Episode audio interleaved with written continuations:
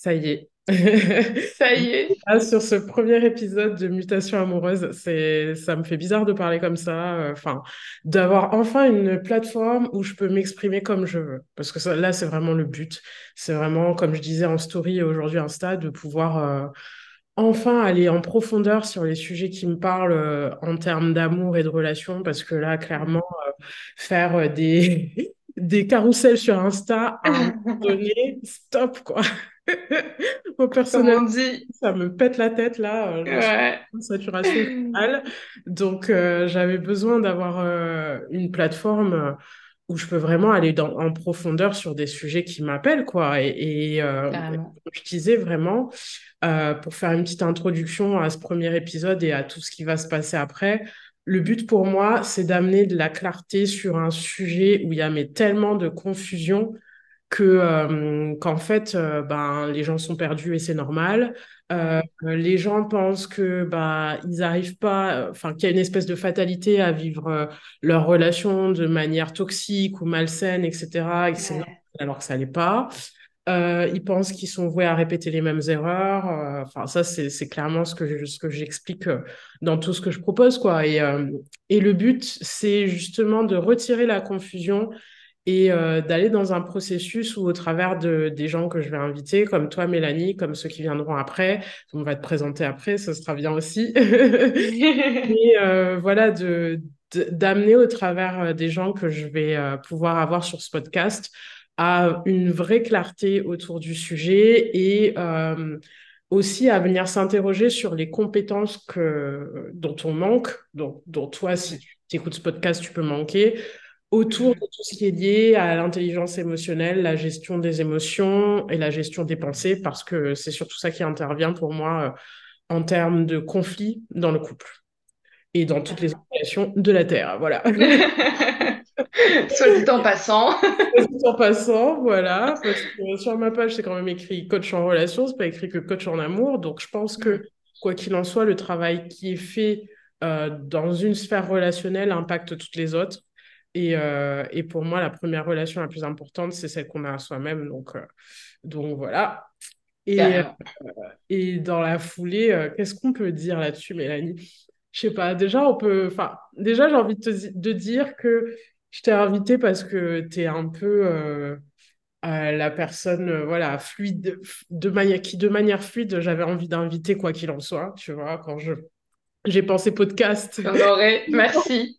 J'ai pensé Mélanie, j'ai pensé à d'autres personnes aussi, mais j'avais euh, avant tout un- envie de t'avoir pour Dieu sait quelle raison. Et après, quand on en a parlé, euh, tu avais un message intuitif à passer aux gens en, en termes de relations et tout. Donc, euh, tout a fait tilt, tout s'est enclenché et tout, euh, tout est naturellement entré dans les petites, dans les petites cases pour qu'on discute aujourd'hui, tu vois. Donc, Ouais. Tu veux déjà commencer par euh, parler un peu de qui tu es, de ce que tu fais. euh, Ouais, avec plaisir. Alors, du coup, moi, c'est Mélanie, aka Cléophée, sur Insta et sur YouTube aussi. yes. Euh, je suis euh, projecteur, comme toi, pour ceux qui connaissent le, le design humain. Et, et, et, et puis moi, je suis aussi une nana qui adore la profondeur et euh, qui en a marre de faire des carousels et de réduire à une punchline pour, avoir, pour que les gens puissent euh, réfléchir à certaines choses. Euh, donc euh, voilà, j'ai eu une vie complètement différente avant de, de, de, de lancer Cléophée et donc d'être thérapeute holistique. Euh, j'ai été, j'ai été militaire, j'ai travaillé au ministère de l'Intérieur, j'ai travaillé dans un gros groupe de défense, j'étais product manager, rien à voir, et puis burn-out, divorce, avec un petit garçon d'un an, et, euh, et la patatras, donc grosse remise en question. Euh, et c'est d'ailleurs grâce à cet événement que j'ai commencé le développement personnel, euh, parce que ça faisait huit ans que j'étais euh, avec, euh, bah, avec mon ex-mari. Ça faisait trois ans qu'on était mariés, on avait un petit bout de un an, et je me suis dit comment j'ai pu en arriver là, alors que c'était le truc que je voulais absolument éviter. Étant Ouais. donné que euh, moi j'avais souffert de la séparation de mes parents, lui aussi, on s'était promis que jamais on ferait ça. Et puis, bah, la vie a fait que, euh, de toute manière, c'est les, les schémas qu'on veut le plus fuir. euh, voilà, l'inconscient, de toute manière, moi, ça, c'est mon dada, c'est l'inconscient. L'inconscient, euh, il représente 80% de, de, de tes pensées, en fait. Donc, Mhm. t'as beau en conscience te dire, je veux surtout pas foirer ma relation. Si derrière, t'as des croyances et des convictions qui font que, comme tu le disais au départ, ça va se répéter, bah, en fait, tu l'éviteras pas, le truc. Ouais, carrément, tu vas te le manger en pleine face même. C'est ça. Tu vas te le manger en pleine face. ouais, ouais. Donc voilà, et puis, euh, et puis bah là, ça va faire, euh, ça fait deux ans et demi que, que je fais ça. Euh, et j'accompagne, euh, bah, moi je suis plutôt euh, orientée sur tout ce qui est euh, phase de transition dans les vies. Donc ça peut être effectivement un burn-out, un divorce, euh, une dépression, un changement de boulot, une reconversion. Euh, j'accompagne aussi des sportifs de haut niveau. Ouais, Euh, donc voilà, comment passer à l'étape supérieure en fait. Et, euh, et, euh, et à la base, je, je me suis formée à l'hypnose, je me suis formée au Theta Healing, et puis en fait, j'ai développé, j'ai continué à approfondir mes, mes, mes formations sur le système nerveux, sur les traumas, sur le corps, sur tout ça, euh, parce que le corps nous parle énormément, et je pense que ça, en date, c'est un truc qu'il faudra que tu, vraiment que tu donnes, c'est écouter votre corps, les gars. Yes, oh purée, ce sera un putain de sujet aussi euh, que je pourrais aborder, ça carrément, mais oui, de, fou, Ouais, de fou, de fou. voilà. Et, et que justement, trop de gens sont déconnectés du corps, moi la première, déconnectés en fait, euh, même de nos émotions. Et, Mhm. et, euh, et je pense que c'est ce qui a fait que j'ai mal conditionné mes relations amoureuses Ouais, jusqu'à présent, où là, euh, j'ai refait ma vie ouais. et que aujourd'hui, je suis dans une relation, je dirais, euh, tellement apaisée et, euh, et consciente. Voilà. Et, Yes. euh, et du coup, euh, voilà, je pense que on pourra aborder ce sujet. Ouais, carrément. Bah oui, c'était le but. Le but, c'était vraiment de, de relier euh, nos deux corps de compétences, on va dire. Et ouais, de, de toute façon, enfin, voilà, je pense que hum, on est toutes les deux des nanas euh, avec euh, un parcours très, comment dire ça, très englobant au final. On, on a compris Ouais. qu'on avait besoin d'utiliser euh, plein des choses qu'on avait rencontrées au travers de nos expériences euh, respectives, tu vois. Donc, euh, quand tu Mhm. parles d'approche euh, holistique, euh, ça parle totalement. Et puis, euh, et puis le but, c'était vraiment de pouvoir euh, justement couvrir ce fameux sujet que de faire la transition d'une euh, relation qui justement euh, est pas consciente du tout ou de cet état-là où Mhm. Juste avant tu faisais que reproduire euh, les schémas que, que tu as reproduits en plus totalement inconsciemment enfin euh, tu te rendais juste compte que tes relations enfin là je parle de manière générale je passe pas je parle pas Mhm. spécialement pour toi mais euh, je parle aussi aux gens qui écoutent le podcast en se disant ouais je passe d'un état en fait où bah, je faisais des erreurs, etc. Et euh, ouais, je sortais d'une relation, ça, foire, ça foirait. Ok, bon, une fois, deux fois, trois fois. À un moment, je commence à me remettre en question. Et euh, Mhm. euh, ben, comment est-ce que je fais au final pour passer à l'étape supérieure où, bon, ça y est, je réalise qu'il y a quelque chose qui, qui déconne, quoi, en fait, qui, Ouais. quelque chose que j'arrête pas de reproduire, de, de, de, de revivre bon gré, mal gré. Et, euh, et je suis là un peu perplexe à me dire, oh purée, mais euh, justement, si c'est inconscient, si c'est si quelque chose sur lequel j'ai l'impression de ne pas avoir prise, bah putain, comment je m'en sors, quoi? Parce que c'est vraiment euh, une espèce de sensation d'impuissance qui se crée chez les gens quand euh, ils se rendent compte que, ok, super, bon, ben, en fait, c'est moi déjà qui sabote mes relations euh, par mes pensées, par mes émotions, par ci, par ça. Et euh, si c'est moi qui en ai fautif, mais que je m'en rends même pas compte, bah purée, comment Ouais. j'avance, quoi. C'est clairement euh, le bordel, quoi. Et je clairement. pense que c'est un état que toi comme moi, euh, bah, on a Mhm. connu, en fait. Hein. Et enfin, je sais pas toi le ressenti que tu avais à l'époque, mais ouais, voilà, moi, le mot que j'avais envie de mettre dessus au moment du constat, c'est c'est cette espèce de, de, de sentiment d'impuissance et puis euh, de euh, l'immensité de, de ce qu'il y aurait à faire pour changer, quoi. Ouais. Comment tu le vivais, toi, à l'époque? Comment tu l'as, Euh, projeté dans ce que tu pensais à l'époque? Je dirais au tout départ, parce que surtout que nous, on s'est vraiment séparés en mode, en fait, on se rend compte qu'on ne voit pas les choses de la même manière. Ouais, c'est triste, mais on est peut-être arrivé au bout. Ouais, Euh, et, et du coup, ça s'est quand même fait dans la douceur, si je puis dire, tu vois, et le respect de l'autre. euh, de bon, ok, bah, nos chemins, il faut qu'ils se séparent là parce que en fait, ça va plus faire de mal qu'autre chose, même si on a un enfant. Euh, on savait la douleur que pouvait provoquer une séparation pour un enfant. Bon, là, il, avait, il était tout petit, il avait un an, mais on savait aussi ce que c'était que d'avoir des parents qui s'engueulaient et que c'était pas mieux non plus.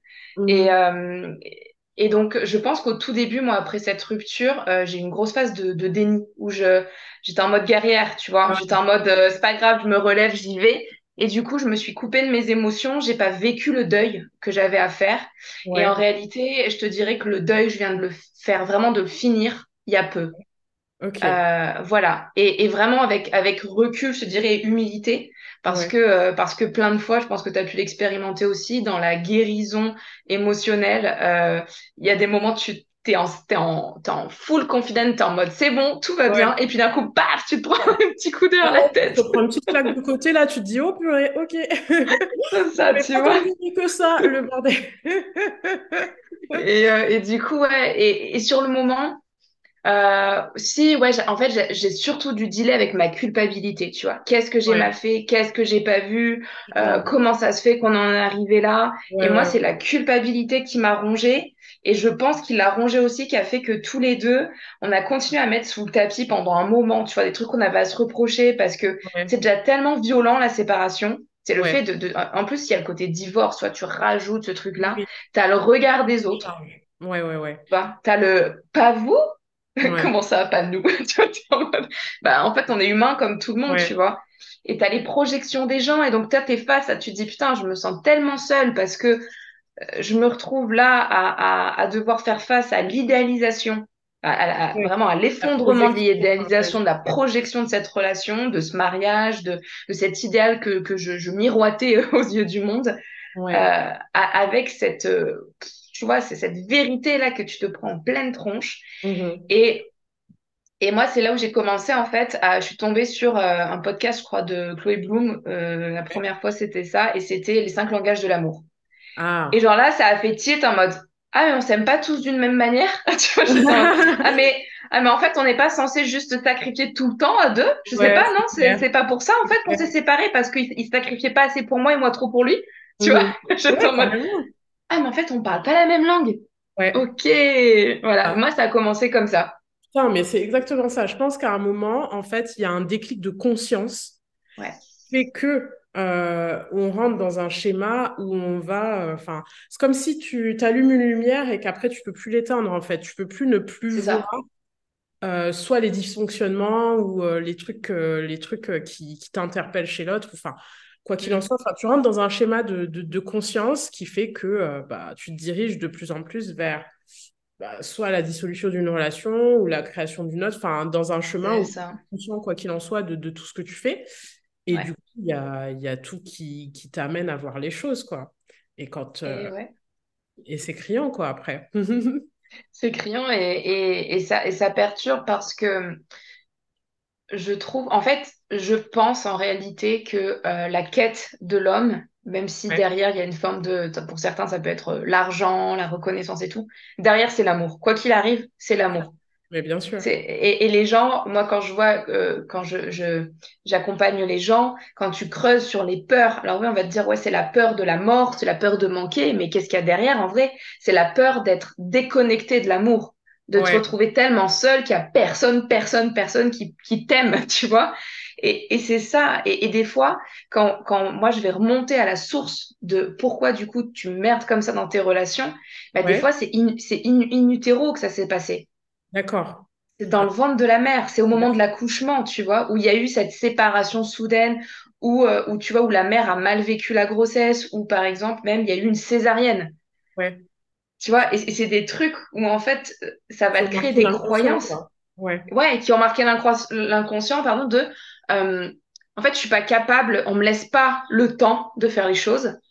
Et l'extérieur euh, décide pour moi. Parce que tu vois, c'est le moment où on a décidé de venir, d'ouvrir le ventre de la mère, de sortir le bébé sans le passage, tu vois, par euh, le vortex naturel de, de, de la mère, quoi.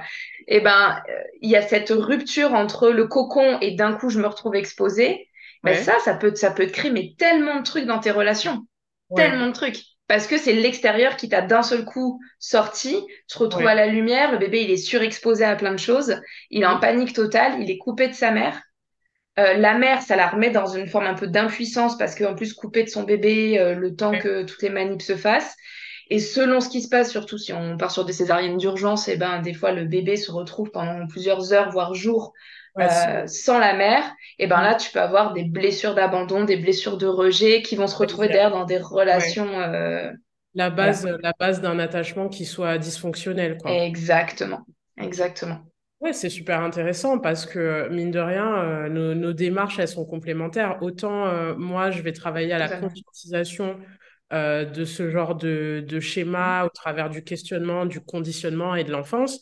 Autant toi, tu viens vraiment chercher des, des, blessures qui vont à une échelle bien plus profonde, mais qui sont clairement en corrélation, quoi. C'est ça. Et puis, et puis j'aimerais aussi désacraliser parce que tu vois, je trouve qu'aujourd'hui, on a trop de trucs sur le développement personnel, la spiritualité, les relations karmiques, t'entends tout, âme sœur, flamme jumelle, chercher ta moitié. Euh, ah, plus, comme tu le disais aussi, tu vois, les trucs de séduction, si tu veux qu'ils te rappellent. vas-y, vas-y. on ne démarre pas sur les flammes jumelles, non, mais c'est quoi encore c'est enfin, Bref. Non, mais moi, c'est le genre de délire. Euh, Bon, tu sais très bien, et certainement les gens qui, qui, vont écouter ce podcast ou qui me suivent déjà, ils savent très bien, mais euh, tous, tous les délires, flammes jumelles, euh, tout, tout, tout ce qui est lié. Enfin, je veux bien qu'il y ait une question d'incarnation, il n'y a pas de souci, ouais. et euh, de maintenir une idée d'un lien qui soit toxique au travers d'un concept spirituel, ça, ça me sort par les yeux. Enfin, tu vois, tout, tout, tous les signes qui sont là en train de te dire que tu es juste en codépendance et que euh, tu es incapable en fait de vivre par toi-même et que tu es en train de projeter ton bien-être dans une putain de femme euh, jumelle à la con, bah excuse-moi, mais moi, c'est totalement incohérent, tu vois. Donc, euh, donc c'est vraiment une question qui, qui, moi, me sort par les yeux. mais je pense que les gens, justement, ce genre d'exemple-là, c'est clairement un délire qui te fait comprendre que les gens ont besoin de comprendre comment ça fonctionne une, une relation et ont besoin de basculer de cette espèce d'inconscience où ils croient tout et n'importe quoi parmi eux, parmi tant de concepts, euh, bah voilà, les femmes, mmh. mais c'est un seul, euh, une seule occurrence de tous ceux à quoi on mmh. peut croire. Tu vois, il y a le prince charmant, mmh. euh, il y a ben, le coup de foudre, il y a l'amour unique, il y a, y a tous ces concepts en fait qui traînent dans notre culture et qui viennent marquer nos inconscients respectifs pour nous dire bon bah voilà l'amour c'est ça, voilà l'amour c'est ça, voilà l'amour c'est ça. Bon bah il y a des trucs qui sont peut-être plus opérants pour pour juger de l'amour, euh, que ce soit en termes psychologiques, euh, en termes psychologiques, en termes de, de, de, justement de connaissance de la, de la théorie de l'attachement et de comment un enfant crée du lien aux autres. Enfin, tu vois, tous ces trucs-là euh, sont laissés de côté pour, pour un peu de poudre de perlimpinpin. Mais...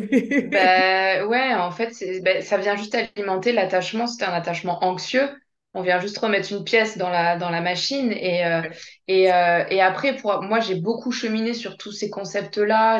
J'accompagne encore des gens là-dessus. Et euh, surtout, moi, je nie pas qu'il y a des rencontres qu'on puisse dire karmiques, c'est-à-dire très fortes, où tu as ce truc de je te connais déjà, on se connaît déjà. Après, ça dépend des croyances de chacun. Tu crois à la réincarnation, au fait que tu as déjà vécu des vies avec la personne ou quoi. Chacun est libre de, de, de, de croire là-dessus. Mais le concept en lui-même, euh, pour moi, c'est juste euh, une cloche dans laquelle on va t'enfermer et les gens restent dans l'attente, dans l'attente d'un hypothétique retour, mhm. alors qu'en fait, c'est un retour à eux qu'ils doivent faire. Que pour moi, s'il y a une rencontre justement qui, parce que oui, tu retrouves des patterns. Moi, j'ai retrouvé euh, dans plein de situations les mêmes patterns. Quand les gens disent j'ai rencontré ma flamme jumelle, oui, tu retrouves vraiment les mêmes patterns. Mais c'est juste pour te montrer, après c'est peut-être la moitié de ton âme, c'est pas la moitié de ton âme, peu importe. En fait, la personne te fait un miroir. C'est clair, exactement. Donc juste utilise ça comme un outil. Ça peut être très dur à entendre de la part de quelqu'un qui est au début de ce chemin d'éveil, parce que parce que ça peut éveiller ta conscience. Ça peut être l'électrochoc où tu as un tel manque que du coup tu te dis c'est pas possible, il faut que je trouve une solution et tu te mets à bosser sur toi. Et c'est ce que je vois beaucoup chez les femmes. Exactement. Mais complètement. Donc, tant mieux, ça, tant mieux, j'ai envie de te dire, tant mieux, parce que c'est un chemin petit à petit. Et au départ, la personne le fait pour le retour de l'autre jusqu'à ce qu'elle se rende compte qu'en fait, elle le fait pour elle. viens de Mais retrouver coucou. c'est ça. Mais, mais, mais tu vois, j'ai eu des personnes, elles sont bloquées. Euh, bon, après, c'est pour ça que moi, j'ai décidé d'apprendre à travailler avec l'inconscient des personnes et avec le corps pour comprendre qu'est-ce que ça somatise, c'est quel trauma que t'as pas éliminé, euh, qui est encore bloqué dans ton corps, qui fait que t'es bloqué dans cette relation en espérant qu'une personne que t'as idéalisée, que, sur lequel tu fantasmes, parce qu'en fait, t'as un intérêt à rester bloqué dans cette relation. Bien sûr, bien Ça t'évite de regarder autre chose, ça t'évite Ouais. d'avancer sur ta vie, de prendre d'autres risques, en fait. t'économiser euh, sur, euh, sur certaines sphères que tu n'as pas envie de gérer, clairement. Exactement. Ah non, Exactement. mais c'est totalement ça. Et c'est ce que je disais, tu vois, euh, la croyance en l'incarnation, par exemple, je peux l'avoir aussi, mais euh, le fait d'être coincé dans, euh, Hmm. dans un schéma ou euh, d'attendre que cette relation-là vienne tout gérer, euh, ça que je trouve problématique, en fait. Mais Ouais, le, dans, sur le principe, c'est vrai qu'on peut entendre qu'il y a des, qu'il y a des espèces de rencontres qu'on limite qu'on n'explique pas ou ce genre de choses, quoi. exactement. Ouais. Et c'est, super intéressant que, ouais, des fois, même ce genre de, de comment dire ça? De schémas de croyance, quand on va les interroger, ben, ça peut amener une personne euh, vers le chemin d'une relation plus consciente, déjà elle-même. Exactement. Ouais. Ouais. Ah, totalement. Et puis du coup, euh, si elle est plus consciente avec elle-même, elle deviendra plus consciente avec l'autre derrière. Bah, c'est ce qu'on disait du coup, parce que euh, là, ce sur quoi on est passé aussi, c'est ce que tu disais euh, par rapport à... Tu as commencé à te rendre compte dans ton couple euh, ou à être tombé sur ce podcast de Chloé Bloom qui t'expliquait les cinq langages de l'amour. Donc, si ça, c'était ton point de départ, tu vois, maintenant avec le recul, euh, comment tu définirais toi une, une relation consciente et par quelles étapes un petit peu t'es passé euh, pour, euh, pour arriver à ça, quoi? Euh, alors déjà, je te dirais qu'une relation consciente, c'est une relation où tu n'idéalises pas l'autre. Ouais. Et du coup, que toi, t'arrêtes d'essayer de rentrer dans le rôle, un rôle de compagnon, compagne parfait, Mhm. parce que tu te fais un, tu te fais une idée faussée du couple. Ouais, Euh, pour moi, le couple, c'est que ma vérité, bien sûr, hein, ça passe par mon filtre, c'est que mon témoignage, mais pour moi, le couple, c'est un partenariat Mhm. dans lequel il y a de l'énergie, il y a du, il y a, c'est un réel travail. Ouais. Le, c'est- ça demande un réel travail. Euh, Moi, c'est j'aime bien ça dire que c'est une co-création. ouais, c'est une co-création, clairement, c'est une co-création. Et, et, euh, et ce qui a fait que moi, toutes les fois où j'ai pu être malheureuse en couple, c'était les moments où j'avais l'impression d'être toute seule à essayer de construire le, truc, tu vois. J'étais en solo création, tu vois. Création autonome, les gars. C'est ça. Et, euh, et, et, euh, et je te dirais que ce qui a, hum, moi, ce qui a, ce qui m'a permis de créer une relation consciente, Ouais. c'est déjà que la personne à qui j'ai refait ma vie, à la base, c'était un ami. Mhm. Donc, je ne suis même pas rentrée dans le rôle de séduction. Il n'y a pas eu cette phase de je dois te plaire parce que potentiellement, tu vois, on a un date et euh, on, en fait, on ne s'est pas cherché.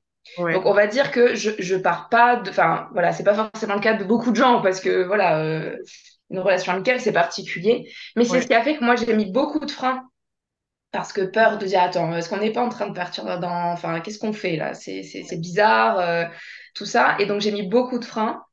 Et, euh, et du coup, on a été très patients. Ouais. Et j'étais tellement dans ce besoin de me retrouver. Avec lui, je me sentais moi, vu qu'à la base, c'était un ami. J'avais une Mhm. confiance en lui pour le coup, parce que, bah, pareil, j'ai petit rencontre d'âme aussi. J'avais une espèce de d'apaisement à son contact. Donc, il a, il a tout de suite respecté, en fait, euh, l'espace que je lui demandais, le temps que je lui demandais. Et, et en fait, on, on s'est apprivoisé. Il n'y avait pas cette espèce d'enjeu de on doit se plaire et derrière, on Mhm. doit concrétiser quelque chose. Et je pense que ce qui, moi, m'a permis, c'est, c'est que, en fait, après, moi, je suis partie, je suis partie à 600 kilomètres de là, alors qu'on notre relation, elle commençait Ouais. parce que j'avais trop besoin de me retrouver. J'avais trop besoin de, de, de prendre la distance avec tout ce que je, venais de vivre, avec mon divorce, avec, avec le fait de me retrouver maman solo, un burn-out professionnel, reconversion. Enfin, tu vois, j'étais en mode, oh, oh, lâchez-moi la grappe. Je ne sais plus qui je suis. Ouais, bien sûr. Et, euh, et en fait, le fait de, de, de, de vivre à distance, on s'est vu vraiment ponctuellement. Et Mhm. ça, ça m'a fait bosser à fond ma dépendance affective Ouais. parce que j'ai appris à vivre seule. Mhm. Euh, j'ai dû faire face à des moments très durs de solitude. Ouais. en élevant seul mon fils. Et, et, et tu vois, je ne je pouvais pas le victimiser en fait. Ouais. Il y, y, avait pas de. J'avais pas le choix parce que mon fils m'a beaucoup aidé aussi. Ouais. À, à, dépasser ce truc-là parce que je, je, vu que j'étais mère, je devais tenir, je devais avoir les épaules solides. Ce qui m'a permis de tenir aussi et de moins me regarder le nombril en mode victime. Ça veut pas dire, c'est important de se regarder le nombril, mais pas de rester dans cette place de victimisation. Et, euh, et je pense, et, et, franchement, on a fait deux ans de relation à distance. Tu m'aurais dit, avant cette relation. Tu vas faire deux ans de relation à distance, je t'aurais dit never ever. No way. no way. C'est ce que tu veux dire, meuf, parce que pareil, j'ai le même genre de réflexion, tu vois. C'est genre, euh, auparavant, on m'aurait dit relation à distance, no way. Alors que maintenant, euh, je me dis que je suis pas. Euh, enfin, que dans un premier temps, s'il n'y a aucun but de fonder une famille, je ne vis pas avec quelqu'un, tu vois. J'ai pas envie d'avoir l'énergie de quelqu'un que j'absorbe en permanence. Parce que j'ai besoin effectivement de me retrouver avec moi-même et d'avoir euh, ce sentiment que je conserve mon autonomie et peut-être aussi cette peur de, de me refondre dans l'autre comme je faisais tout le temps Bien avant. Sûr. Mais ouais. Mais, mais du coup, il y a aussi ce confort de se dire euh, bon bah je, je, me préserve, je suis capable en fait de prendre soin de ma propre énergie et de voir euh, ben, comment évolue la relation en préservant mon intégrité et en étant Exactement. chez que chacun, euh, chacun soit chez soi, quoi. Tu vois? Exactement. Ouais. moi, je pense que c'est hyper important. Ouais, parce que pour moi, la définition en fait d'une relation consciente, c'est vraiment qu'il y ait genre euh, deux individus autonomes qui décident Mhm. de, de fonder l'unité du couple et qui du coup la co-créent euh, Mhm. en pensant à ce que ça implique, tu vois, et en, Exactement. en arrivant en venant chacun euh, rempli de leur identité, de, de qui ils sont, etc. Et en faisant en sorte que la rencontre euh, ben, fasse germer une forme de, tu vois, de, reconnaissance de l'autre et qu'ensuite le couple, ça permette aux deux de, euh, ben, de grandir, tu vois, de plein de façons. Exactement. Ouais. Euh, spirituellement, euh, tu vois, et puis dans tous les aspects. Même professionnellement, au niveau de la santé, au niveau de tout, en fait. Exactement. De l'amour de toi. le point de départ, euh, c'est vraiment cette idée de, d'autonomie et de se connaître chacun. Et du coup, ce que tu dis, c'est ultra intéressant, tu sais, sur le fait d'avoir été ami avant, parce que Mhm. effectivement, ça te, euh, ça t'enlève cette espèce de filtre où, en fait, quand tu es Ouais. dans le jeu de séduction, hein, séduction, encore un concept que j'adore, au final, quand tu es dans le jeu de séduction, bah, en fait, tu t'imposes un filtre où tu t'es peut-être euh, plus tenté de présenter, euh, enfin, de te présenter sous, sous un jour qui n'est pas nécessairement euh, sincère ou totalement authentique. Mhm. Et du Mhm. coup, bah, c'est un peu biaisé et tu entres dans une relation pas nécessairement de manière naturelle, quoi. C'est ça. Ouais. Donc, Et, et euh, je pense que ça, ça, hum, on- on- la dernière fois, on s'est fait une réflexion tous les deux en discutant. Et, ouais. euh, et j'en ai reparlé ce week-end justement avec ma, ma meilleure amie. On parlait, euh, bah, de toute façon, je pense que c'est le sujet favori des meufs, l'amour. Ouais. Mais c'est, ça, ça peut, ça peut surprendre ce que je vais dire, hein, mais je, du coup, je pense qu'il faut que chacun pourra se poser la question. Euh, donc, chérie, si tu m'entends, je suis désolée et pour, désolée pour tes ex. Mais il m'a dit, je pense que tu es la première personne que je choisis. Ah, Et moi, je lui dis, je pense que tu es la première personne que je ne choisis pas. d'accord. Et je vais? Vas-y, explique, c'est eh ben justement, parce que moi, à la base, j'ai une énergie très yang et lui, il a une énergie plutôt yin. Mhm. Donc, moi, j'ai Ah, une énergie je très, tu vois, très, euh, je vais, j'ai un objectif. Oui, je vais le chercher. vais Tu vois, chercher. j'ai une énergie en avant, quoi. Moi, c'est euh, OK. euh, ben, euh, celui-là, parce que justement, j'avais une liste de critères dans mon inconscient Ouais, qui, qui, qui, qui a été attiré par un type de personne, ben, je savais, c'était limite un objectif. J'étais en mode guerrière et j'avais mon objectif. vais. Ouais, ouais, Sauf que, bah, vu que c'était pas euh, créé depuis un espace, on va dire, détoxifié, c'était vraiment un- un- encore depuis un espace bah, de dépendance, d'attachement anxieux, je projetais un idéal sur, euh, sur le, sur, euh, sur l'homme en question. Et derrière, en fait, ben, j'étais déçue, mais c'était pas vraiment de sa faute. C'était moi qui avais projeté énormément et qui attendait beaucoup parce que vu que je l'avais mis en, target, euh, je m'en étais fait un, tu vois, je l'avais idéalisé, je l'avais mis sur un piédestal. Ouais. Et, euh, et c'est ça pourrait comporter en fait de besoins qui soient comblés, etc. Quoi, Exactement. Oui, et puis des besoins d'enfance, tu vois, de sécurité, le côté financier, le côté ambitieux, c'est ça représentait mes parents. Enfin, tu vois, c'est mm-hmm. des trucs. Euh, et donc, moi, c'était la première qu'en fait j'avais un, homme du coup qui avait une énergie aussi féminine qui d'habitude du coup lui est plutôt était plutôt dans la passivité et la réceptivité. C'est-à-dire qu'il avait l'habitude qu'on vienne le chercher et puis se dire bon bah ok pourquoi pas. Pourquoi pas tu vois? Et ben et ben euh, ça s'est échangé à ce moment-là.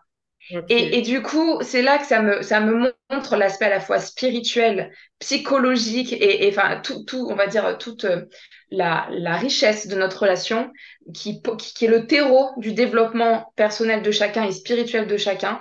Parce que on, vient, lui, je viens de lui donner du yang et lui, je viens me donner du yin. Tu vois? Mm-hmm. Il vient, il vient, il vient adoucir mon côté euh, guerrière, fonceuse, taureau. Euh, moi, je sais ce que je veux et j'y vais et basta.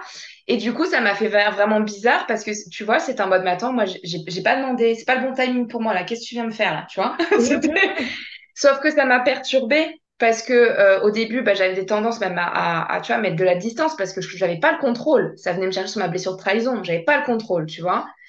Et, et, lui, ça venait le chercher du, sur sa blessure d'injustice parce que lui, il, il, disait mais attends, je lui fais rien de mal. Pourquoi Pourquoi elle est comme ça? Et du coup, on, venait juste, on venait juste piquer pile exactement aux endroits où ça faisait mal, malgré nous, en, étant vraiment dans, dans cette ouverture de, de cœur et de confiance, en disant oh, je veux pas te faire de mal, tu vois, on veut pas se faire de mal, on veut pas se blesser. Euh, lui aussi euh, sortait d'une longue relation euh, où il avait quand même pas mal souffert, donc on était en mode, tu vois, le chat, tu vois, il regarde. on et, et le, c'est ça. Et le fait d'un coup que chez l'autre, il y a eu cette inversion de je c'est pas moi qui vais genre aller chercher et, et, et, l'autre qui est plutôt en mode réceptif à mhm. tout ça. Et eh ben c'est venu casser nos, nos habitudes et c'est ça qui a fait que là je pense on a décidé de s'investir en conscience parce que c'était ça a cassé tu vois. Ça a cassé ce, ce, ce schéma répétitif. Ouais parce que j'allais dire qu'est-ce qui t'a donné l'intuition qu'il fallait que tu t'investisses à ce moment-là? Mais du coup c'est ça quoi. C'est ça, parce que je me suis dit, euh, je me sens très bien avec cette personne et pourtant je l'ai pas choisie. Et mm. pourtant, euh, c'est pas dans ces critères que j'avais l'habitude. En fait, c'était aux antipodes de, mes habitudes. Ouais. Et d'un coup, en fait, c'est-à-dire que j'avais ma tête, mon mental était toujours à donf, hein, bien sûr. Euh, oui, mais attends, tu vas pas prendre des risques, tu sors de telle relation, nanana. mais mon corps, il parlait. C'est pour ça que je te disais faux. Mon corps, il parlait. Et quand j'étais à son contact, euh, juste d'être à côté de lui, j'avais une espèce de paix intérieure. De, j'étais moi, je me posais aucune question, je pouvais faire la, je pouvais faire la con, je pouvais rire, je pouvais faire mes blagues, je pouvais avoir des réflexions hyper profondes et spirituelles. On avait des débats. Et moi, moi, c'est l'intelligence émotionnelle qui me séduit. Moi, c'est ça. oh, tu prêches une convaincue.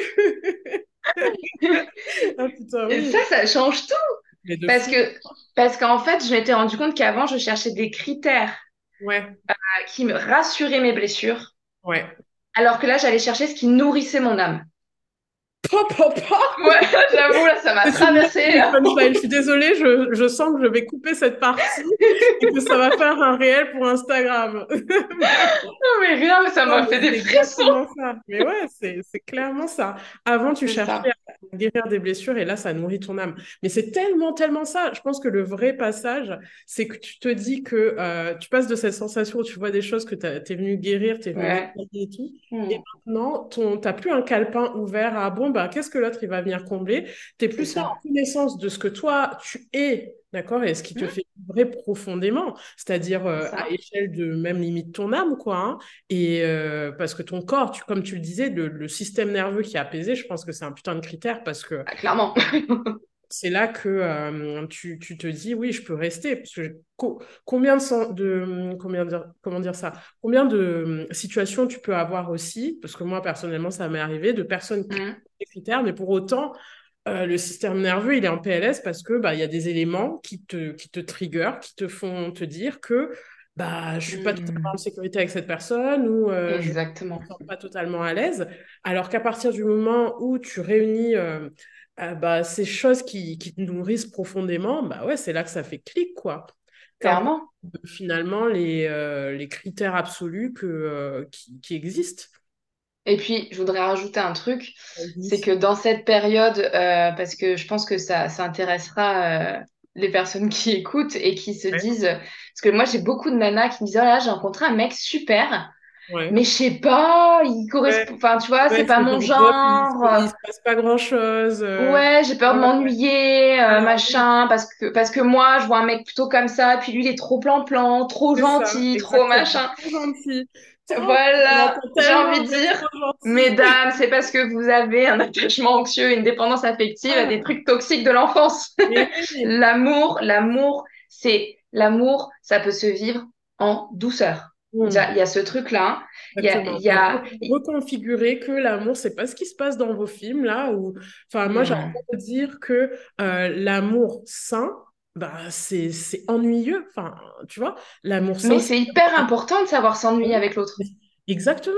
Et la plupart des gens, je pense, ne se rendent pas compte que euh, l'amour sain, ça crée pas de, de trucs tordus dans ton cerveau. L'amour sain, euh, ça va pas te donner euh, de l'anxiété. L'amour sain, ça va justement pas faire un bon speech de comédie romantique sur Netflix parce que tu verrais deux personnes en train de discuter profondément de ce qu'ils ont besoin de connaître de l'un ou de l'autre et d'avoir C'est des ça. conversations, tu vois, euh, pendant je sais pas combien de temps et il se passerait pas grand-chose. Mais oui, mais en fait, c'est vraiment ça euh, que C'est de vraiment une ça. relation qui, qui soit, qui soit euh, saine et nourrissante. Et après, euh, je suis pas en train de dire que euh, ton, ton cœur, tu le fous dans, dans- d'un côté Pas tu du tout. ne sens plus rien ou que tu vivres pas. Ah Ça, c'est non, pas.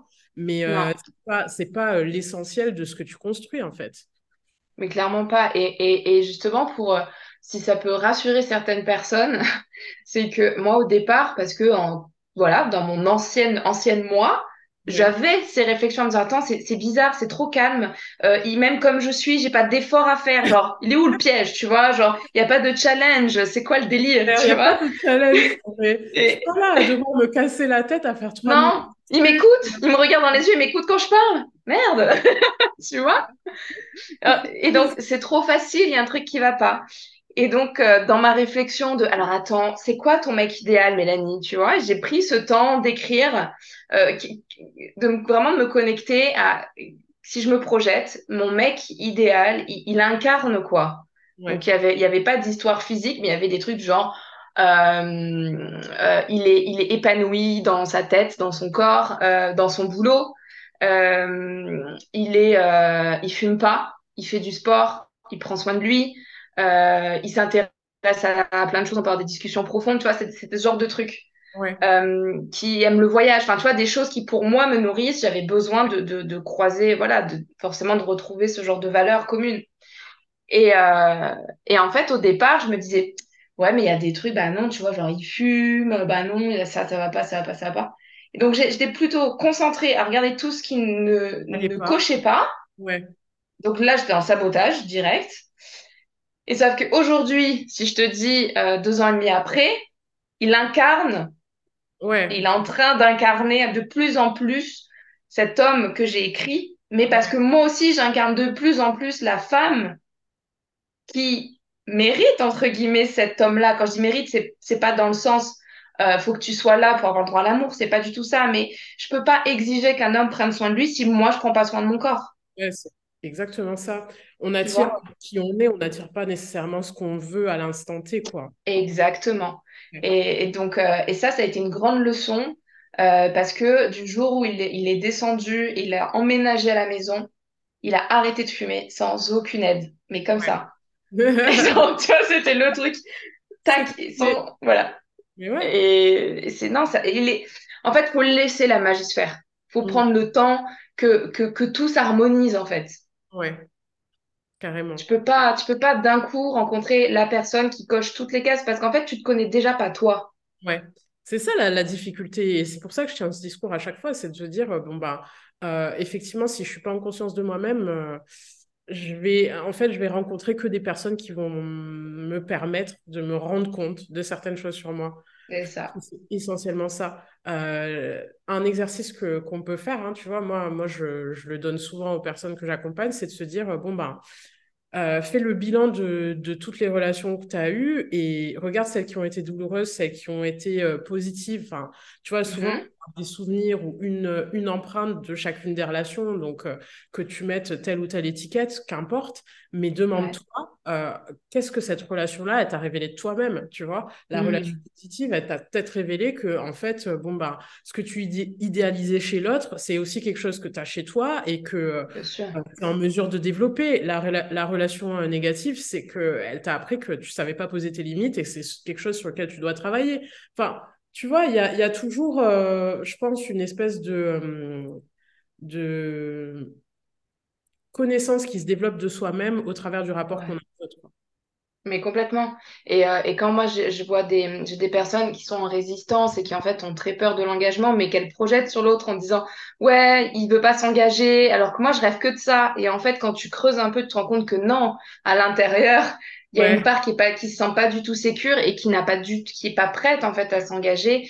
Et donc, euh, toutes les personnes qui sont dans la résistance, qui doutent, je dis, mais en fait, tu ne vas rien perdre. Mhm. Donc, si tu sens, parce que tu as, une, t'as une, une dualité entre le cœur et la tête, à un moment, suis ton cœur, parce que de toute façon, ta tête, elle te dira toujours que tu es en danger. Donc, suis ton corps, suis ton cœur et vis ce que tu as à en vivre, fait. C'est ça. Exactement. Ta tête, de toute façon, elle est en PLS. Elle ne, elle n'a jamais envie de te dire, mais vas-y, fonce, ça va C'est ça. Ou alors, en fait, les moments où ta tête va être alignée, c'est peut-être que ça vient de schéma toxique, parce que pour elle, ce qu'elle connaît, c'est ça qui est bon. Donc, Exactement. Ah oui, c'est sûr, euh, le cerveau de cheerleader, mais pas pour les bonnes choses. exactement. Donc, c'est pour ça, ce truc de revenir au, au cœur, au corps, comment tu te sens quand tu es avec cette personne, Ouais, pour moi, ça suffit, en fait. Tu ouais. vois? Moi, moi j'aime bien que. Enfin, après, ça dépend aussi de, de comment on gère ses pensées, effectivement. Bien sûr, bien sûr.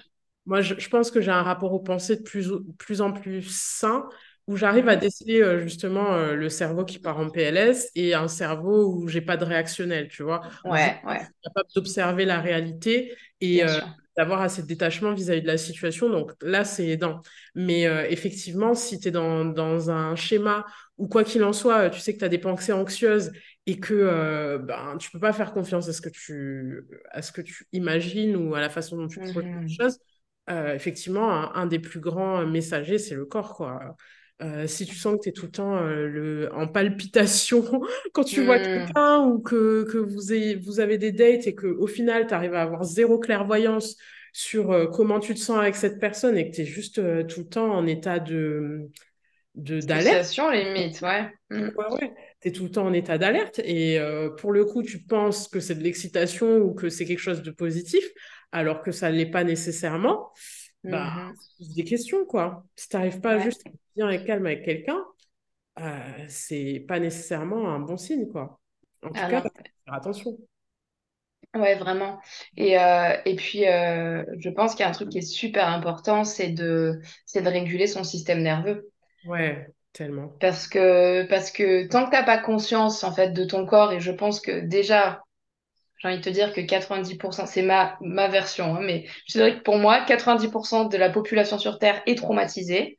Ouais. de diverses manières et tu as des petits traumas, des gros traumas, mais on a tous du trauma et même on porte le trauma de nos parents, grands-parents et grands-parents, le trauma collectif, les guerres qu'il y a eu sur la Terre, euh, selon la culture, la communauté, tes origines, enfin bref, y- tu portes forcément ces choses-là.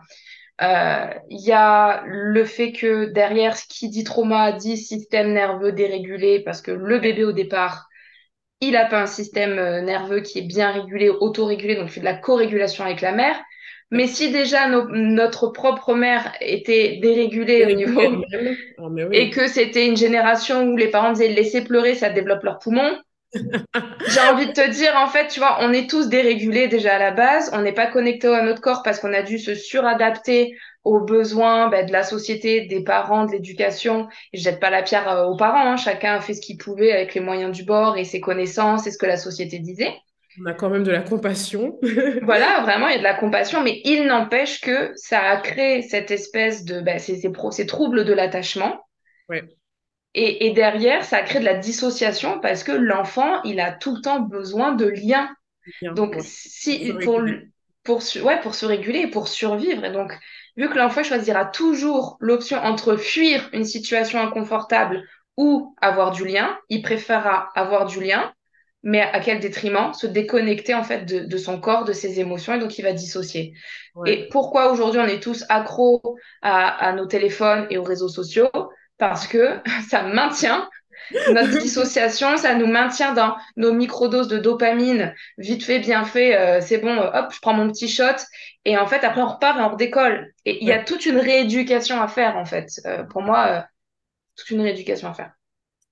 Oh là là, mais oui, non, mais c'est clairement ça, quoi. Pour, pour revenir en conscience, il y a tout un réancrage à créer. Ouais, Mais c'est euh, ça, ça doit venir pour toi et ça vient, je pense, aussi, comme, euh, comme on disait, hein, nourrir le couple et, euh, et, et impacter l'autre aussi dans une certaine mesure. D'ailleurs, pour euh, rebondir sur ce sujet-là, euh, moi, je voulais savoir, du coup, tu sais, euh, la transition vers la, la relation consciente et tout, on en a parlé, Mhm, mais quelles sont, du coup, les différences flagrantes que tu vois entre la façon dont tu vivais ta relation avant au quotidien, genre, et la façon dont tu la vis maintenant, tu vois? Ouais. Qu'est-ce qui, euh, voilà, qu'est-ce qui te fait tilt dans, dans la Euh, différence au quotidien de gestion, de... déjà, euh, j'ai beaucoup moins de culpabilité. C'est-à-dire, euh, j'ai besoin de prendre du temps pour moi, euh, je le verbalise. Je suis pas en train de me ronger le sang à dire est-ce que j'ai le droit, est-ce que c'est bien, est-ce qu'est-ce qu'il va penser que je voilà, je l'invite. Si, si je peux me permettre, déjà, tu... Enfin, il y a déjà la conscience du besoin du temps pour soi. Parce que, Oui, perso, oui, euh, si je dois faire un aparté, pour moi, enfin, déjà avec les gens que je travaille, mais je sais que les anciennes hum, personnes, moi, euh, elles le concept de temps pour soi dans le couple, euh, ouais. à part... euh, Alors je je- vais revenir, je vais revenir à des trucs plus antérieurs avant ça. Non, mais c'est ça, c'est qu'il y avait même pas cette... Il y avait cette idée de, d'espèce De de fusion, mais en fait, t'es en fusion. fusion dans le couple où, euh, quoi qu'il Ouais, soit, il fallait faire passer le couple avant tout et, et soit euh, on l'oubliait un peu, quoi. Donc, euh, ouais, je c'est suis. ça. Mm, Il y a, moi, il y a, il y a ça qui a changé. Il y a la communication.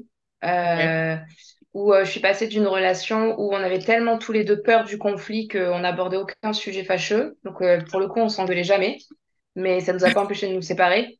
ouais, Voilà. Parce qu'on a juste tout mis sous le tapis. ouais. Euh, parce que je pense qu'on avait tous les deux très peur de notre colère.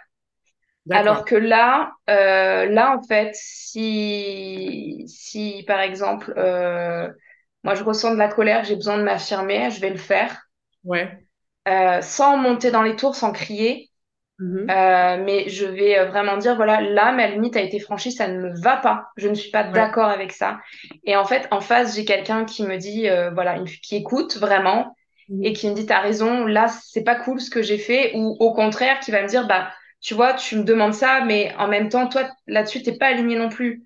Et en fait, on, on a vraiment cette ouverture où euh, on sait que le but, c'est c'est pas de blesser l'autre. On Ouais. reste dans la même équipe. Mais en gros, si, si t'es dans la même équipe et le but, c'est quoi? C'est en fait, tu as un goal commun. C'est, euh, enfin, moi, je dirais, c'est qu'on ait une vie harmonieuse, euh, qu'on, que notre Ouais. foyer soit, soit en paix, en fait. Ouais, Donc, on a besoin de quoi pour être en harmonie et en paix? Que chacun ait du temps pour lui, que chacun se sente libre de, de, de ses faits et gestes sans non plus devoir euh, toujours justifier, sans qu'il y ait de la crainte, de la jalousie, de la peur. Mhm. Donc pour ça, ça veut dire qu'il faut qu'il y ait de la confiance. Comment on instaure de la confiance? Eh ben on communique. Ouais. Et donc, euh, tu vois, on a pris le OK, c'est quoi l'objectif? Et ensuite, euh, OK, on a besoin de ça pour avoir, pour remplir cet objectif. On le fait en sous-catégorie. Et Ouais. comme tu ferais en fait ton, ton, ton business plan, comme tu ferais une, euh, tu vois, une stratégie, et Carrément. ben, et ben c'est pareil pour le couple. Et, euh, et, et ça empêche pas de ressentir de la déception, tu vois, de dire putain, là, il m'a, il m'a déçu. Moi, je sais que je le déçois aussi des fois. Mais c'est souvent une, un, un manque de communication et aussi parce qu'on continue de cheminer sur nous-mêmes. On, on... C'est pas parce qu'on a une relation consciente que ça y est, c'est Oui, finger plié. in the nose, que c'est plié. Sauf que c'est pas dans la destruction.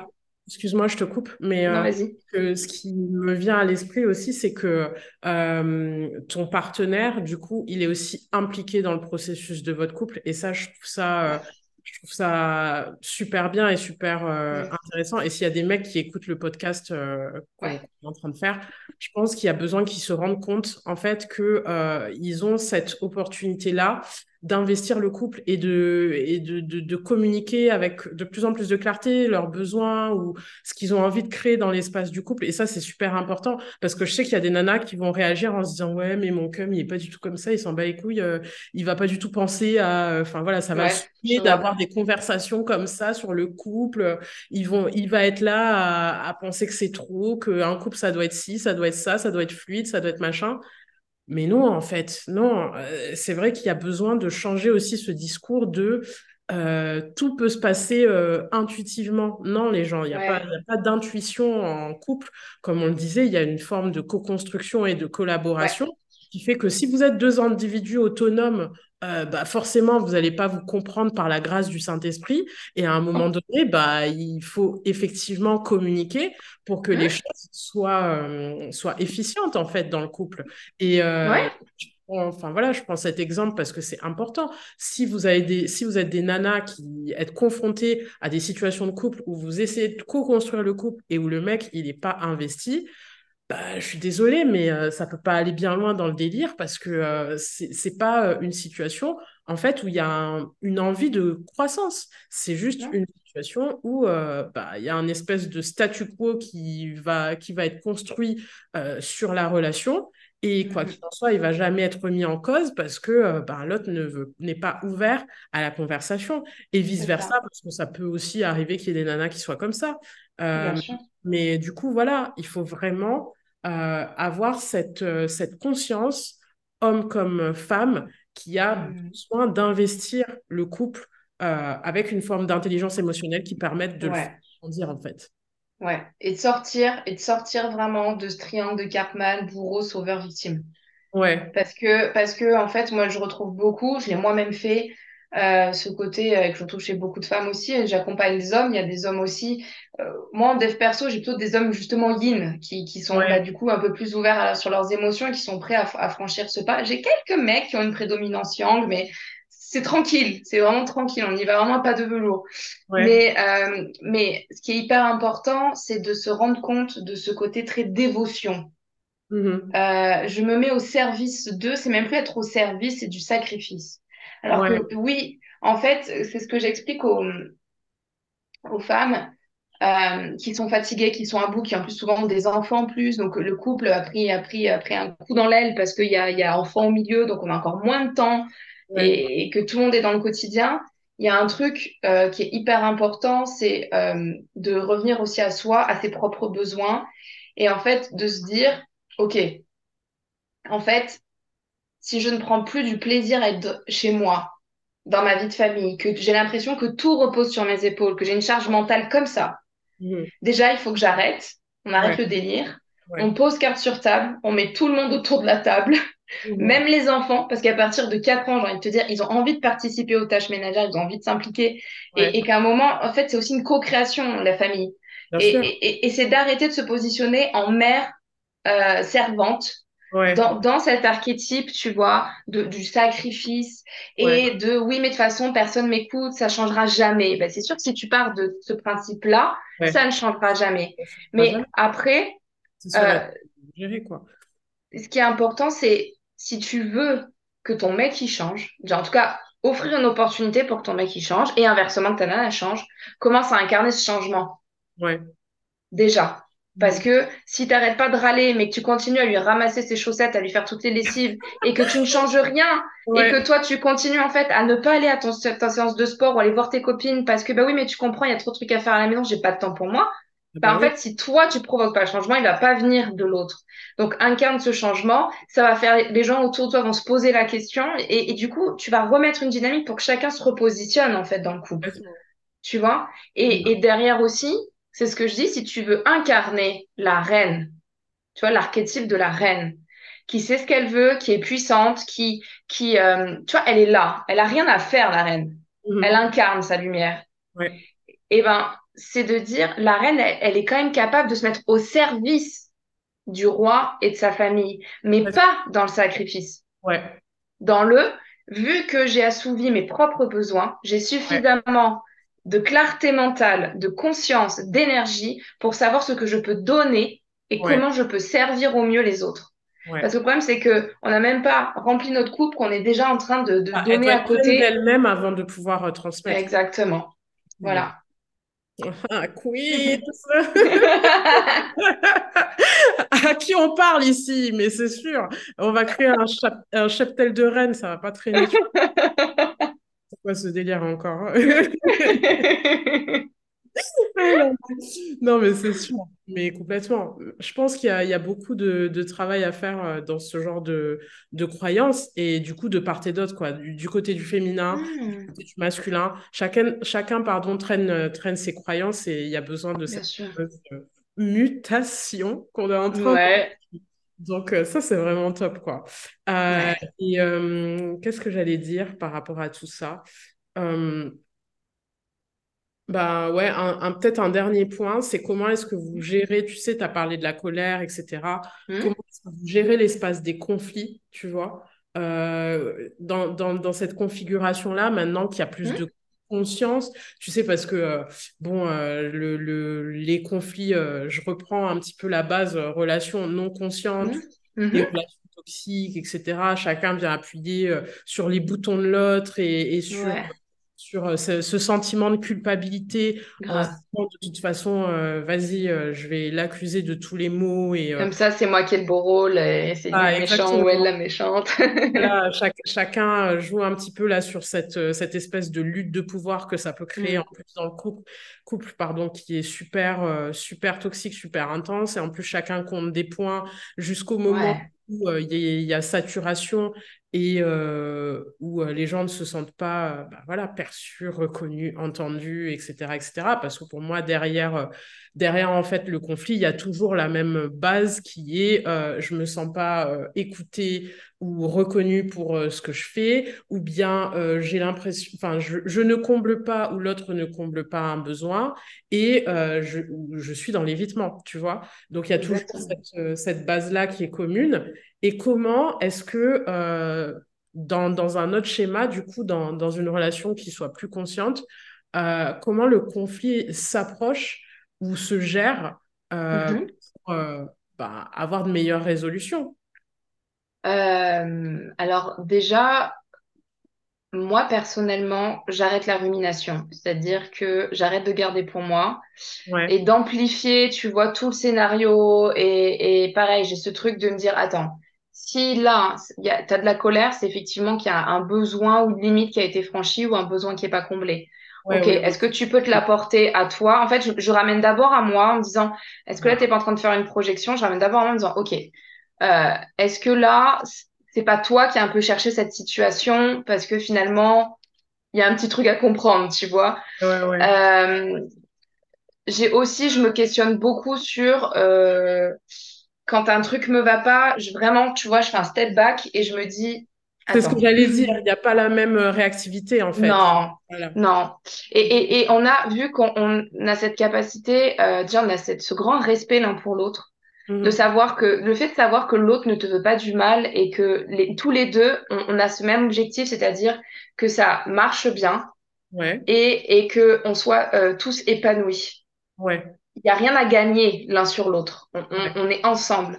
Donc, euh, t'imagines que tu es dans une équipe, euh, ben, je sais pas, j'ai une image d'une équipe de volley. Si tu sais qu'un de tes partenaires, eh ben, il sort d'une entorse du poignet gauche, ben, tu vas essayer de le soulager le plus possible le temps qu'il se rétablisse en prenant peut-être sa, position, tu vois. Et ben, c'est un peu ça, c'est-à-dire qu'il faut être capable parfois de courber les chines. Mm-hmm. Euh, quand, quand en fait toi eh ben t'es plutôt ok t'es plutôt épanoui tu sens que ça va et que l'autre, il est plus dans sa vulnérabilité, c'est d'être capable de dire, là, je vais pas chercher à avoir raison, ouais. mais je vais plutôt essayer de le soulager parce que là, il a besoin de ça. Et, et, inversement, quand, quand par exemple, il y a des fois où bah, l'autre va être plus centré sur lui, et puis bah, là, moi, je vais, par exemple, bah, je parle pour moi parce que c'est mes émotions, je pas parler en son nom, mais euh, où je vais pas me sentir justement suffisamment respectée, bah, maintenant, j'attends plus tout de suite, je lui verbalise et je lui dis, voilà, factuellement, j'utilise la communication non violente. et c'est vraiment, alors sans me, me faire chier à appliquer euh, tout le concept, hein, mais c'est vraiment juste dit, voilà les faits, il s'est passé ça. voilà Ouais. ce que j'ai ressenti. Ouais. Et du coup, qu'est-ce qu'on peut trouver comme solution pour que ça ne se repasse plus comme ça? Ouais. Tu vois? Sans forcément mettre ces phrases hyper, euh, voilà, hyper structurées et un peu, euh, un peu euh, mielleuses, si je puis dire. Ouais. Ouais, mais là, c'est très bien parce que ça Euh, laisse euh, ne serait-ce que l'espace de, de, comment dire ça, bah déjà d'observer la situation et pas de rentrer, comme on disait, dans la, dans la réactivité euh, qui laisse euh, la place à plein d'interprétations et à ce que ça parte dans tous les sens, en fait. Euh, ensuite, à côté de l'observation, tu vas avoir la place pour ton émotionnel et pour ta perception et pour comment tu vis les choses intérieurement. Et ensuite, une vraie résolution, quoi. c'est ça, exactement. Et, et, en, et, et en plus, j'ai remarqué la différence, c'est que je ne boude plus à l'issue. Oh! Ah, ça, ça va faire plaisir aux gens, hein, peut-être. Figurez-vous Ouais, les femmes peuvent s'arrêter de bouder. c'est ça. C'est-à-dire que je considère 30 que, voilà, vu que, vu que j'ai, dit ce que j'avais à dire, qu'on a pu crever l'abcès tout de suite, Mm, j'ai aucune raison de maintenir, tu vois, cette forme un peu de, de- d'emprise, en fait. Hum, tu vois, c'est toi qui as mal joué, je te fais culpabiliser en boudant, parce que soyons honnêtes, c'est clairement ça qu'on recherche derrière le bouding. Parce que moi, c'était, ma religion. C'était du a les bouddhistes et il y a les, boudi- les sa pratique du pudding était au top. J'étais grand maître bouding. Putain. Ah ouais, c'est sûr. Il y avait de quoi prier des fois pendant des jours et des jours, tu sais. Ah ouais, ouais, tu sais, et en fait, c'était une manière, pour moi, en fait, c'est de la manipulation, c'était une manière de faire ressentir à l'autre, t'as merdé, tu vois. Ta Alors que là, je- toujours revenir avec ton attention, sur- enfin, que l'autre euh, ait son attention sur toi en mode, mais regarde comme t'as merdé, je suis encore en train de revivre voilà, de ce que t'as merdé, tu vois. voilà, Au lieu de donner la clé de, euh, bah vas-y, euh, il s'est passé ça, ça a merdé, est-ce qu'on peut passer à autre chose, digestion, etc. Non, non, ça reste, ça reste exactement. le maintien du caca. Voilà, mais super important aussi que les mecs se rendent compte que être resté dans des relations avec des nanas qui sont tout le temps, qui boudent et qui maintiennent ce truc-là, c'est pas ça non plus. Mais oui, putain, oui, j'allais y venir, mais c'est bien. Mais oui, Parce que. Euh, moi, j'ai combien de potes aussi. euh, qui sont pas heureux Mais oui, dans leur couple parce qu'ils ont une nana qui est chiante, qui leur Le reproche tout, qui leur interdit tout, qui est jalouse de tout. Et peut-être que même, mesdames, vous pouvez vous reconnaître là-dedans. Navré, j'ai aussi été dans cette posture. C'est, mais en fait, c'est juste toxique. Vous faites du mal à vous, vous faites du mal à l'autre. Oui, Et, et en fait, tout le monde est limité, tout le monde est malheureux. Et après, en fait, chacun se regarde en chien de faïence en disant à quel moment qui va merder le premier, tu vois. Qui est-ce qui va gaffer là aujourd'hui? C'est ça. Et donc ça, monde faut le, plus. Qui va foutre la merde? C'est ça. Et donc, ça, ça crée juste de la méfiance envers l'autre. Et c'est là que tu te dissocies. C'est là Ouais, que tu es dans la séparation. Et donc, si tu es dans la séparation avec ton mec ou ta nana, tu es dans la séparation avec toi-même. quand même, ouais, clairement. Mais Voilà. oui, purée, mais c'est tellement ça. Euh, effectivement, euh, les nanas, pitié, arrêtez de bouder, dites, parlez, Ouais, exprimez verbaliser. Vous risquez rien, en fait. Vous risquez Faire, rien. exprimez-vous. Euh, alors, faites-le de manière aussi très saine, hein, parce que ça sert à rien d'aller vomir euh, tout votre, tout votre venin sur quelqu'un. hein, voilà, le but de pas être dans la réaction, c'est aussi euh, de pouvoir euh, gérer des choses intérieurement et de regarder la situation avec objectivité, de pas venir cracher des trucs à la gueule de l'autre. Putain, t'as été comme ça, Mm. Ça. Enfin, voilà. Je Mais peux, cette parenthèse-là parce que c'est Ouais, important de, de rentrer dans ce schéma où euh, il y a de moins en moins de réactivité dans le couple et où on observe les choses avec, euh, avec euh, détachement et euh, avec ce, ce souci de résolution parce que sinon, en Mm. fait, c'est la, la foire au pic, tu sais, tu t'envoies des ça. à l'autre en permanence et, et ça Ouais. n'apporte strictement à rien dans la gestion de conflits. Mais putain, ça, ce serait un épisode en entier à faire aussi. Ouais, mais, mais, mais tu vois, il faut aussi leur faire comprendre que ça, on l'a, nous, on l'a pas eu en un déclic comme ça. Tu vois, sûr. c'est, Ouais, c'est, ouais, c'est un c'est, c'est, c'est des, c'est un processus et d'être patient et bienveillante envers soi-même, bienveillant envers soi-même, de prendre conscience que, ok, je suis peut-être dans des schémas toxiques. Ça veut Ouais. pas dire qu'il y a que l'autre qui est toxique ou il y a que moi qui est toxique, parce qu'on s'attire pour une raison. Et donc, il, il est possible que le couple s'améliore ensemble ou qu'à un moment, il faille, il faille euh, ben, se séparer parce que ça, ça va pas permettre l'évolution. C'est ça. Et, ce qu'on disait au d'accepter ça. départ aussi, c'est que ouais, il faut, il faut qu'il y ait euh, cette cohérence de euh, on va ensemble Hmm, dans une direction parce que souvent, euh, ce avec quoi on se retrouve, étant donné que la société a préconditionné les femmes à gérer tout ce qui est lié au couple et à l'émotionnel, bah bien souvent on a une femme qui se remet en question et pas nécessairement un homme. Même si bon bah au travers de ce podcast, le but c'est aussi changer les choses et changer les mentalités, mais euh, hmm. bien se rendre compte d'un conditionnement qui est aussi présent et qui veut que euh, bon, bah, voilà, la part émotionnelle du couple, elle est principalement gérée par la femme. Et euh, on en arrive à des femmes qui se remettent en question face à des hommes qui ne le font pas nécessairement. Et euh, ce déséquilibre, en fait, engage, euh, bah, comme on disait, dissociation et, et, euh, et en fait effondrement du couple. Parce que quand tu as quelqu'un qui évolue et que tu en as un qui ne le fait pas, bah forcément, euh, il y a, y a une déconnexion, quoi. ouais. Il y a des moments où tu peux être euh, en dissonance, tu vois, où euh, où il y a des moments où t'es pas sur la même fréquence. Et c'est pareil, ça c'est hyper important de désacraliser ce truc de une fois que tu es en relation consciente ou que tu trouves cette personne avec qui tu te sens vraiment apaisé, euh, d'accepter qu'il y a des moments, des espèces de flottements où en fait, Ouais. eh ben, t'es pas sur la même longueur d'onde, mais ça va se réguler. Mhm. Et, et de plus être dans le truc de dès que tu sens un petit peu qu'il y a cette distance, tu es dans la panique et tu as besoin de nouveau de reprendre le contrôle. Et qu'est-ce qui se Ah, passe, qu'est-ce que j'ai pas fait, qu'est-ce que, tu vois? Ouais, ouais, ouais. d'accepter en fait parce que comme tu l'as dit c'est deux êtres humains à part entière tu vois qui ont leur vécu leur personnalité leur propre chemin d'évolution Ouais, aussi. Donc à un moment faut accepter que il y a il faut que tu laisses la place à l'autre et ou que toi tu prennes de l'espace et que tu le fasses respecter aussi. C'est trop important exactement. Et ouais, revenir à cette idée de d'autonomie, de connaître chacun ses besoins, ses limites et Hmm, permettre d'évoluer, quoi, dans l'espace du couple.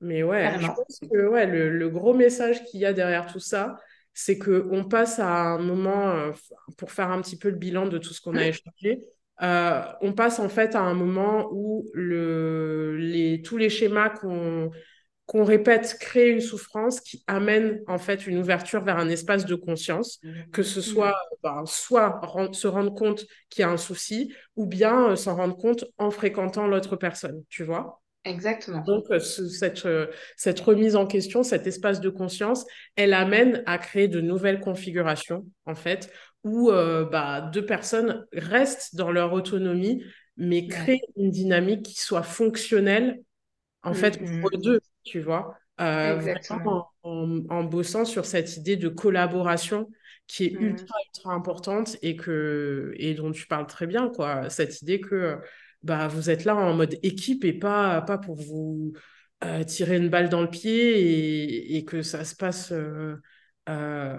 merdiquement, on va dire, mhm, ou encore de, de relations sont, sont amenées à le faire, quoi. Et, exactement et donc, franchement, c'est beau, c'est beau. Mais je pense qu'avec euh, tout ce qu'on a échangé, il y a matière un peu à ce qu'on fasse une petite transition euh, oui euh, de manière à aller vers des choses qui soient de plus en plus conscientes. Quoi qu'il en Mhm. soit, je pense qu'on parle à un public qui est déjà un peu sensibilisé, oui je pense public, tu vois. Mais là, il y aura eu quand même un, un bon décryptage de, comment dire, de tout ce processus et des, des Hmm, signes qui l'enclenchent, voire même de comment euh, l'engager avec l'autre, parce que euh, je ouais pense qu'on a ouvert aussi des portes à ce qu'il y ait plus de communication, plus de oui compassion vis-à-vis des autres, euh, que ce soit ceux qui nous ont donné nos putains de schémas pourris, ou Oui. euh, ceux avec qui bah, on co-crée nos relations et qui sont pas, Mhm. sont pas nécessairement de notre propre conscience, tu vois. Donc, Exactement. Dire que on a aussi une espèce de responsabilité euh, si on veut créer des relations plus belles que de prendre un petit peu, euh, j'ai envie de dire, le taureau par les cornes et euh, Ouais. d'aller créer un dialogue, même dans des Mhm. situations où il y a de la souffrance.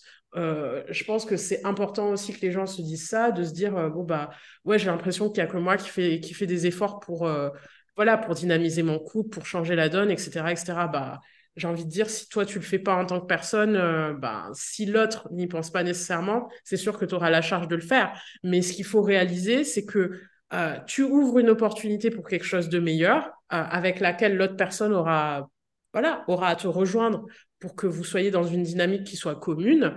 Et tu, tu pourras justement avoir pleinement bénéfice de ce que vous co-créerez ensemble. Ouais, Donc, complètement. Et, et sur, euh, sur ce que là t'as dit, je voudrais juste finir sur respecter le rythme de l'autre, ouais, à pas vouloir le changer, ouais. et aussi que, en fait, on a le choix. Mhm. Et donc, très souvent, moi, je vois que les gens restent bloqués dans des couples où ils sont pas heureux, où effectivement, eux avancent, l'un des deux avance et trouvent que l'autre n'avance pas du tout. Et du coup, c'est, ils sont bloqués dans la même répétition. Et donc, ça veut dire prendre conscience que l'autre a le choix de ne pas changer, mais comme vous avez le choix de partir. exactement. Voilà. Tout le monde a le pouvoir dans cette histoire, d'accord? Exactement. Et pas rester accroché et dire oui, mais l'autre, il change pas, oui, mais l'autre, il change pas. Bah oui, mais toi, t'es encore là.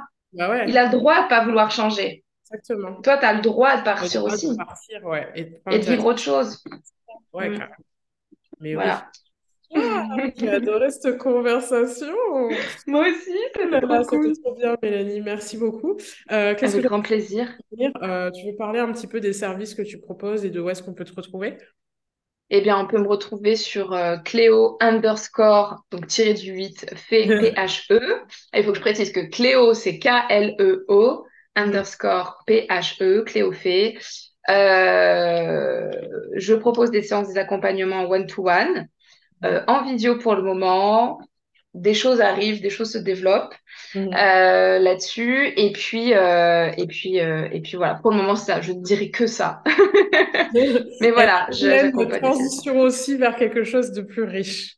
Ouais, exactement. De plus profond, de plus riche et de, de bah, toi, c'est mutation, moi, c'est transformation. Je pense qu'on a un peu les mêmes vibes ouais, d'accompagnement, c'est ça. Complètement. génial. En tout cas, ça, ça m'aura fait plaisir d'inaugurer ce podcast avec toi. Merci beaucoup La conversation est pleine de petites pépites euh, que, de punchline. Exactement, exactement. Mais je m'attendais euh, à que, que de la- que du bon, que du, tu vois, que de, que du, de l'or au travers, au travers de ces échanges. Donc, euh, je suis super contente d'avoir partagé ce premier épisode avec toi. Encore une fois, Merci beaucoup. Bah, merci à toi, Eulalie. Merci pour cette invite. C'est trop cool de d'avoir franchement, participé à ce premier épisode. Je suis honorée. Merci beaucoup. Ouais, franchement, c'est génial. Et euh, ben, moi, je- là, je m'adresse aux gens qui vont écouter ce podcast. N'hésitez pas à nous faire un retour, hein, que ce soit euh. Mélanie, euh, sur ce que vous avez pensé de nos échanges, euh, sur ce qui vous aura impacté. Et puis voilà, quoi. hein, on se retrouve dans le prochain épisode. Je vous dis à très vite.